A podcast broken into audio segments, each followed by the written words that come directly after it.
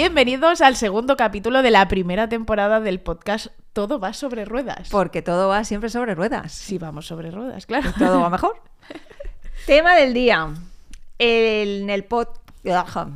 De verdad, yo tendría que aprender a hablar un poco. En el podcast anterior hablamos de lo que son las primeras veces y de aquellos momentos que marcan un antes o un después, porque te das cuenta que realmente eh, te gustan las motos. Yo tengo muy claro cuál fue ese momento y Telva, como es una persona un poco más rara que yo, pues como que se Yo soy una persona más racional. Sí, o sea, eh, si te pincho, No sangro.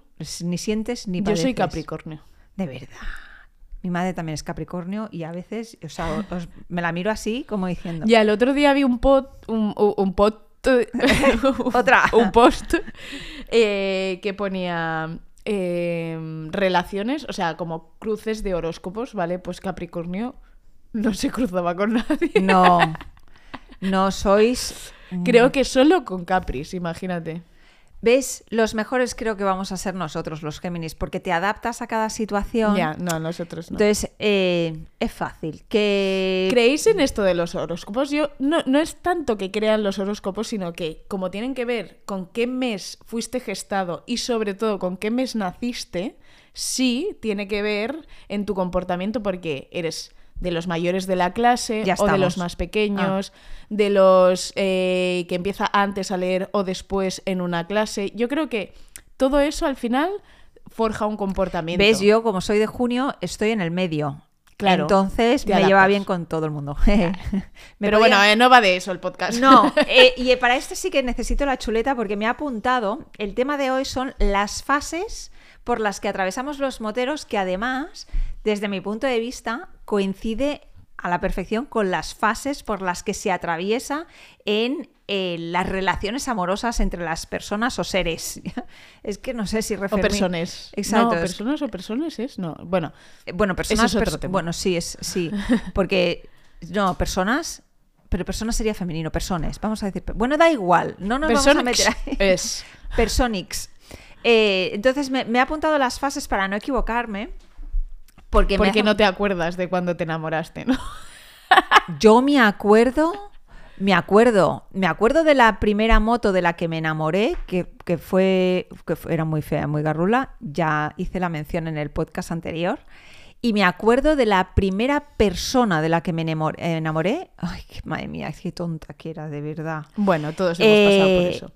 Mi madre me dijo que lo vio no hace mucho y estaba calvo. y he hecho un desastre. pro- no, hay y- ningún oye, problema con los calvos. No, no, y o sea, a mí me gustan los calvos. o sea, Claro. vamos a ver. Pero claro, ese chico, es que no sé si decir el nombre. No, hombre, privacidad. Bueno, en otro capítulo. Ese chico, o sea, tenía un pelo rubio precioso, era tan guapo. Mi madre, mi padre le llamaba el cowboy porque tenía las piernas un poco arqueadas, pero yo intentaba, éramos vecinos, eran, había un bloque por en medio.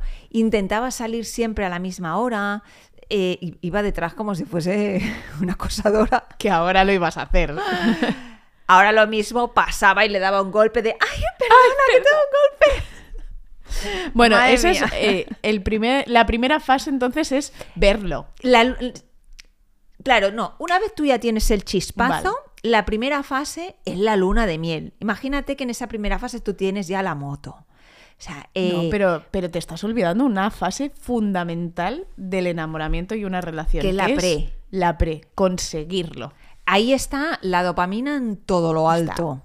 De, ahí es cuando esa fase del agilipollamiento máximo. Sí. mm, Bueno, Mm, bueno, no, eh, es más de bien vida, objetivo. de su vida, porque luego la primera fase que es la de la de la luna de miel, ahí es donde estás empanado de la vida. Exacto. Yo creo que esa primera fase, que es la de ir en busca, es la mejor. O sea, para mí siempre es la mejor. Que tienes aquí la moto que es- quieres. Es un objetivo. Te has marcado un objetivo. Una moto, o una persona, o, o un trabajo, o lo que sea. Es el, el no, no, el objetivo. trabajo, el trabajo va fuera bueno. porque tú de un trabajo no te enamoras. Te puede hacer ilusión. Te- bueno, tienes un objetivo, un proyecto Pero eso es un objetivo de lo necesitas. Porque si tuviésemos ahora 7 millones de euros en la cuenta, al igual sí, ibas a trabajar. tendrías proyectos.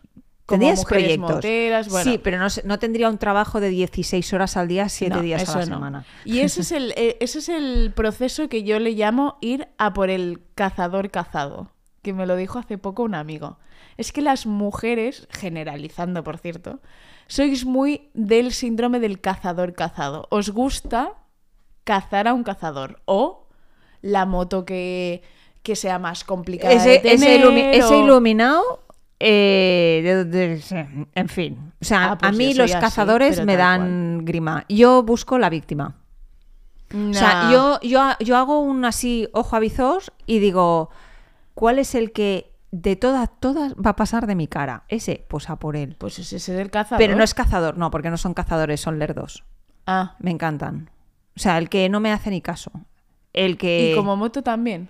como moto, como moto es La diferente. que no te pega. No. Como moto eh, tengo, iba a decir, poco criterio.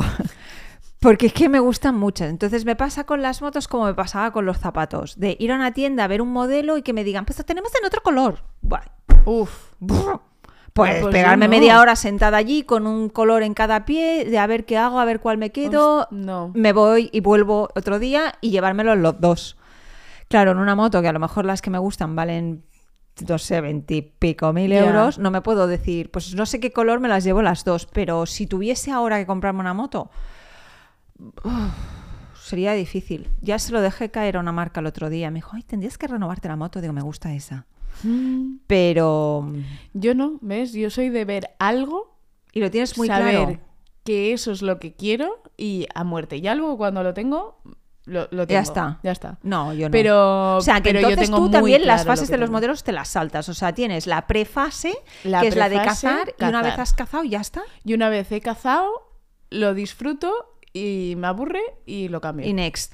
Yo no, yo, yo realmente sí que paso por todas las fases. Porque bueno, la pues primera vamos a establecer las fases de Berta. fase Porque las mías número uno. son demasiado. Luna de miel, ya tienes la moto. Has conseguido comprarte la moto que querías o la que podías, que al final has conseguido que sea la que quieres. Vas a mear con la moto.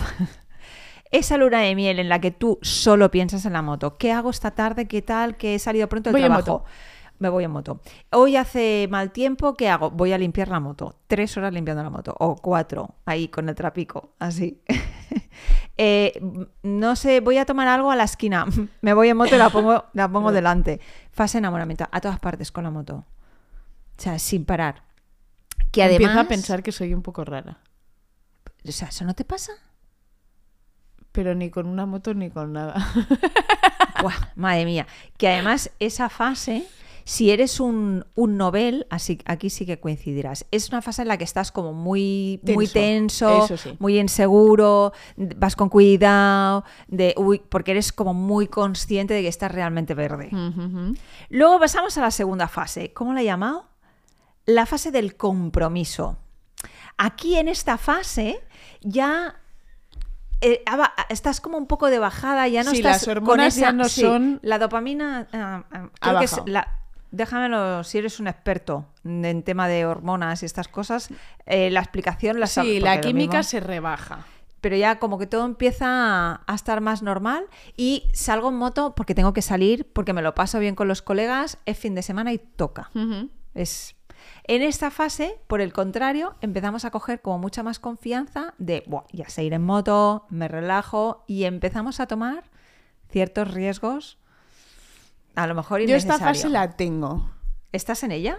O sea, no. Bueno, diría que todavía estoy en la fase de novata eh, con la R6 porque todavía voy tensa. ¿Quiere decir? Sí, sí, sí, sí, me está costando. me está Hombre, es una moto un poco potro de tortura. Me está costando, pero es una fase que yo disfruto mucho porque para mí es un reto pasar a la siguiente.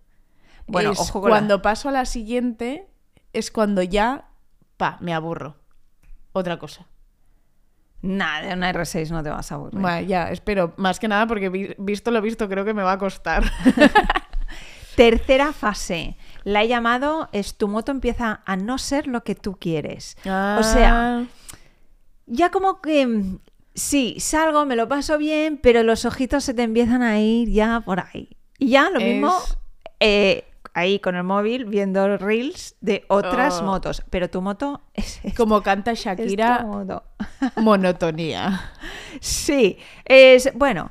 Y luego, por el contrario, empiezas en conducción a tomar riesgos. O sea, ya sé conducir, ya sé ir bien, empiezo a hacer el gilipollas. Sí, te literal. confías. Te confías, pero te confías normalmente porque todos hemos pasado por ahí, te confías en exceso. Sí, sí, sí, sí. Eh, controlo perfectamente mi moto, sé cómo va, cómo frena, cómo tal. Más que nada porque, y especialmente yo creo que nosotras empezamos a pensar en otras cosas aparte de conducir. ¿Cómo? ¿Cómo? O sea, que estamos llevando la moto, pero como estamos ya tan seguras de que todo lo controlamos, nos podemos llegar a despistar. ¿Tú, te des- ¿Tú piensas en otras cosas mientras conduces? Yo, por ejemplo, cuando llevo una moto por entornos urbanos, pienso en otras cosas. De ahí mi accidente, claro está. Pero Ah, cuando no. voy en carretera, por ejemplo, ahora con la R6, no. Pero cuando ya dejé la Ducati, yo ya me estaba dando cuenta que a veces me despistaba. A mí no me pasa eso. O sea, eh, es como si me conectase a la... ¿Sabes, ¿sabes Avatar? Que cogen el, la, la cosa Sí. esa que tienen y se conectan al árbol. Sí, a mí me pasa, pero. Pero cuando estoy al final, al final de la ruta, ya estoy pensando en otras cosas. Ah, yo no.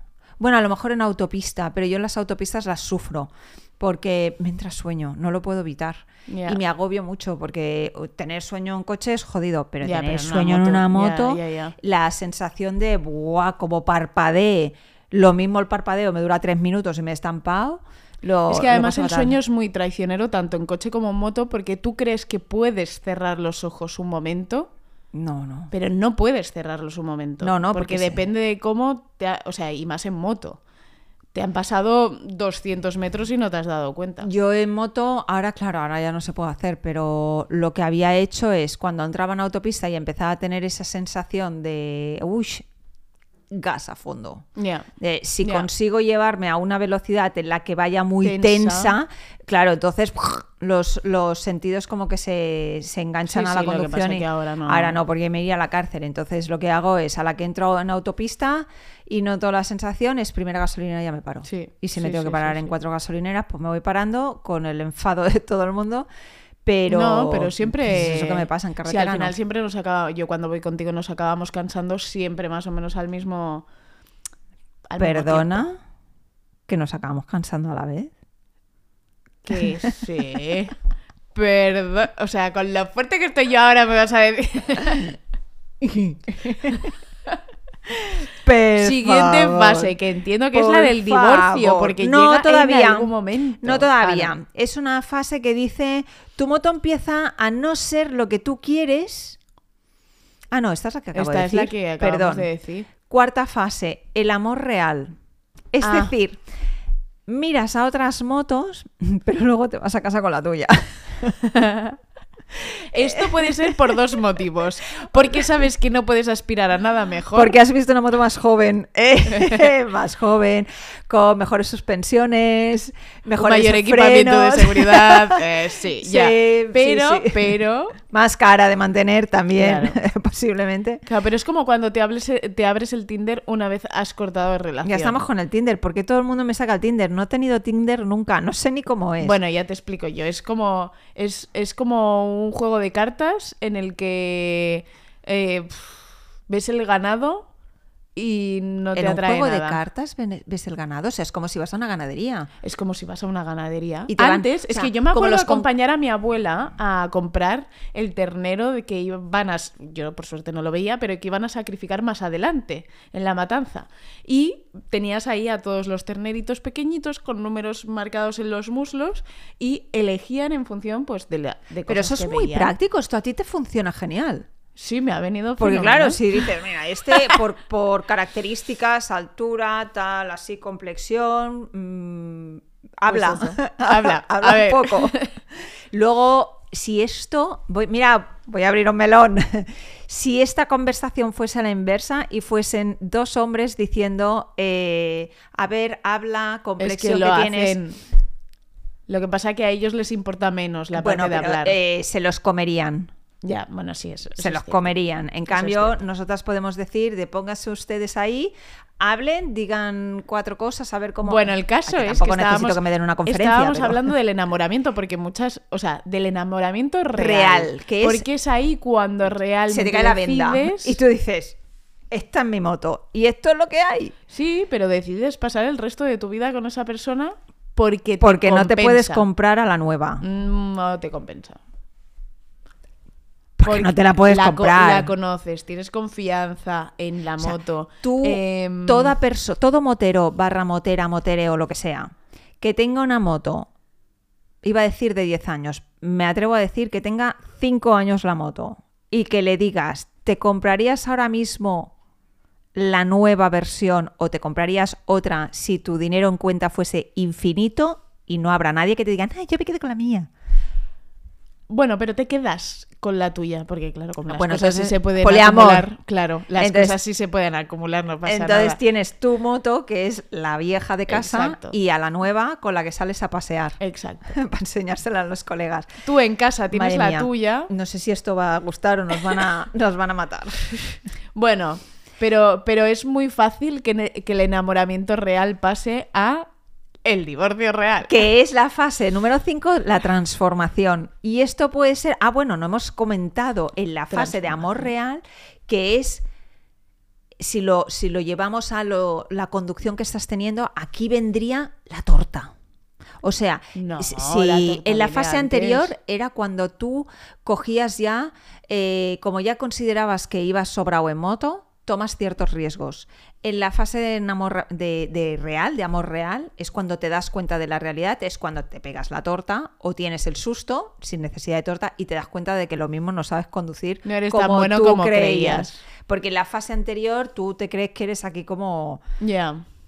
Iba a decir Mar Márquez, pero mm, no lo estás haciendo muy bien. a ver, yo no estoy entrando en polémicas de si es él, es la moto o es la Virgen María. No me voy a meter en ese jardín. Pero ya no me vale esa expresión. Antes sí, porque lo ganaba todo. Ahora, pues no. Es verdad. Bueno, Podríamos ya decir volverá. Démosle, otro. démosle la vuelta. Bueno, bueno, ya hablaremos de esto en otro capítulo. Entonces ahí, en esa fase, la realidad te da así, en toda la frente, flash. Y luego pasas a la quinta fase, la transformación. Esta tiene dos lecturas. Esta es la fase de me vendo mi moto y me compro una nueva, ¿Vale? véase divorcios, o el de, vale, no sé conducir como yo creía, voy a conducir bien, voy a hacer formación. Vale, es cuando maduras como, como conductor de motos. O te como divorcias, piloto. exacto. O, o incluso en la transformación, cuando ya empiezas con los churumbeles, dejas la moto en el parking, ya no le haces Ya. ni puto caso y te la acabas vendiendo para comprar el monovolumen. Es verdad. Como el que tengo yo hoy. Que esa, yo lo siento, pero a esa fase no voy a llegar. Mm, iba a ser muy cruel. Que se me pasa el arroz. El otro día me dijeron que no. El otro día estábamos hablando de eso y, y yo dije, se me va a pasar el arroz. Yo ya lo de los niños y me dice, ay no, que tú eres muy joven. Y dije, ay, que es mono. ¿Quién era? Porque quería algo de ti. Uno de. No, no, uno de, de, de Ducati. O sea, me hace mucha ilusión. Porque no me conocía. Porque si, hubiese- si me hubiese conocido, digo, hijo puta, lo estás diciendo con segundas. Pero no me conocía de nada. Y dije, bueno, será el maquillaje, que lo habré hecho bien hoy. Porque lo de pintarse los hoteles tiene guasa. ¿eh? Ya, con esas luces. Hoteles preciosos. Pero bueno, a todo esto, yo tengo que decir que tus fases son como muy complicadas. A lo mejor es porque eres una boomer. Yo creo que O sea, las fases. Como una boomer, soy casi una millennial, ¿no? Mm, No es los 80 la millennial. No, siento O decir. sea, hay una risa de fondo que no se está grabando. Siento decirte lo que creo que incluso hasta hay una generación entre la tuya y la mía, ¿no? O sea, pero ¿a qué, a qué mierda de gente he invitado yo a este podcast? Pero yo creo que las fases son mucho más sencillas. Te enamoras, objetivo. Lo tienes, lo usas, te aburres. Y lo vendes en una moto. O se lo Estoy das a otra. estoy no, utilizando Este ya está usado, no lo quiero para nada. O sea, estoy utilizando A casa con tu madre. Estoy utilizando con una máquina que puede Claro, ser claro, mucho claro. más eh, poco empática. El resto, o sea, No, porque a las personas las tratamos mejor. sí, por supuesto. Ya, ya. Ah, En, en tiempo pasa mucho más tiempo. Claro, no. Oye, mira, yo llevo es que 14 años con mi moto, fíjate. ¿Es mi relación más larga? Sí. yo no. No. Con mi gato, que tiene 16. Ostras. Sí, Harry tiene Harry 16. tiene 16 años. Sí. Está hecho un chaval, como yo. Se, se chusca la gata todos los días. que tengo que decir, Harry, por favor, ¿quieres soltarla? Que eres un abuelo, que eres un anciano. Eres, eres un ancianete. y la otra ya también es una señora mayor. A lo mejor es cuestión. A lo mejor podríamos hacer un podcast que dejen en los comentarios de. ¿Tu relación con las motos es similar a la relación con las personas? Plan, si eres una persona que cambia mucho Mira, de, mono yo alguna persona de, si la pu- mono, de moto constantemente. Si la pudiésemos dejar a alguna persona en el parking tapada con una funda para que no me maree, lo haría. Porque yo a mi moto ya. la tapo con una fundita para que no... Yo también, en el parking Eh, está tapadito. con cadena, porque la primera funda que le compré me la robaron. 19 euros de funda. ¿La funda? Me la robaron, tío. O sea, no se puede ser más cutre un hombre. Hombre, Sí, porque pedí al parking, digo, sácame las grabaciones que quiero saber quién ha sido. No vaya a ser que por casualidad se suba un coche y le vea la matrícula, porque le voy a mandar un mensaje a su casa diciendo que eres un cutre que me has robado la de esto de la Y me dijeron, hemos visto que es un hombre, pero no, no hemos no visto ningún coche. Y no podrían probablemente darte las imágenes. Pero bueno, así que tienes una fase de enamoramiento muy larga. Yo sí- pero es que yo en Eres eso soy de la yo soy de la vieja escuela. O sea, yo no eso de la primera cita no no no. Yo o sea, una cita No, pero ¿sabes por muchas qué? citas, ¿Sabes por tres qué? meses, Lo dices tres así y eres así con, con las motos porque tú y yo podemos probar muchas cosas. Realmente tenemos como una relación súper poliamorosa con nuestra moto. Porque tenemos nuestra moto, que es la moto que queremos, porque No, por suerte... No, es Bueno, la moto que tengo. Estoy en la fase de compromiso, mi moto es la que tengo. Y le tengo cariño porque yo son muchos ahora, años. bueno, claro, es que también es más reciente, entonces yo ahora mismo tengo la moto que quiero.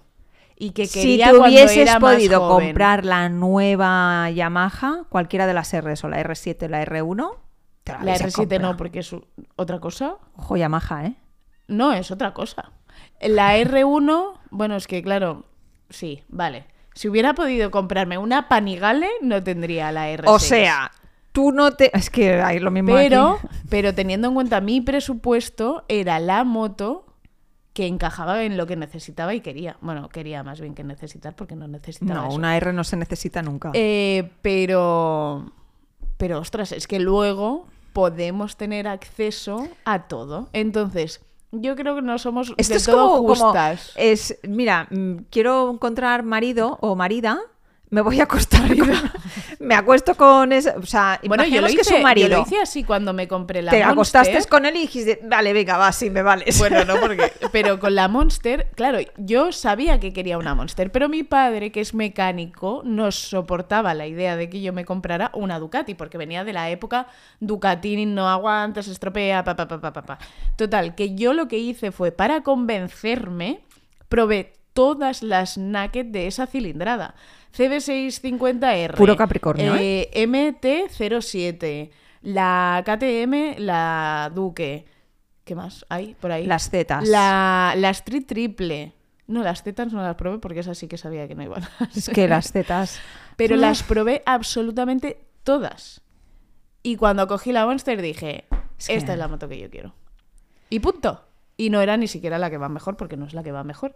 Pero, pero como buena Capricornio, dije, yo estoy enamorada de esta, pero ¿qué me conviene? Y al final, pues bueno, la razón y el corazón tuvieron... Yo no, yo pensé más con la entrepierna. A mí se me calentó la entrepierna probando una GSX-R de un amigo. Y no me lo pensé. Dije, lo- me, me discutí conmigo misma por el color de la moto. ¿Pero porque la tenían azulita? en blanco. Sí, no, no era Ah. azulita, era naranja. Uf. Estaba en blanco, estaba en negro, la azul y la naranja y plata. Y tardé varios meses en decidir el color, pero se me calentó el chocho. Así, tal cual. ¿Ves?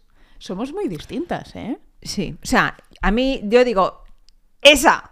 Y luego es, bueno, sí, esa, pero con la calma, tal. Ah, Hay pues. que haber un cortejo, una... Sí, sí, sí, yo hago sufrir mucho. Yo tenía la, la Monster en el garaje, empecé a pensar que quería tener una R6, fui a un concesionario, vi la R6 que tengo, me senté y dije, la compro. Yo la única vez que he comprado una moto por impulso me ha salido rana. Ya, pues a mí me Nunca saliendo. más. Bueno, pues ya hasta el siguiente capítulo. Sí. ¿En qué fase estás antes de cerrar? ¿En qué fase estás tú con tu moto con tu moto, porque si no tienes moto no estás en ninguna fase del y no valen los scooters, que sí que son muy útiles, pero no son. No, los scooters, o sea, a ver, el que tiene un scooter, iba a decir, es como si tienes. No, no, no sé. Es como si tienes un coche eléctrico Es para como la si tienes una muñeca hinchable, ¿sabes? No te puedes enamorar de la muñeca hinchable aunque viva contigo. Entonces el scooter no cuenta. Si tú tienes una moto de aquellas de... Me da igual que sea una 125, pero que sea moto, moto. Y sea un poquito pasional, ¿en qué fase de las cinco estás? O si tienes otra fase. La fase de la fase... Oh, ¿te acuerdas de lo de la pandemia? La fase de la fase. Los que están en la fase tal de la Ah, es refase... verdad, hostia. Han pasado tres años ya. Solo. Qué fuerte. Tres... Bueno, ya. Ya no es solo, ya es no, ya. ya, ya. Bueno, pues hasta aquí el segundo capítulo.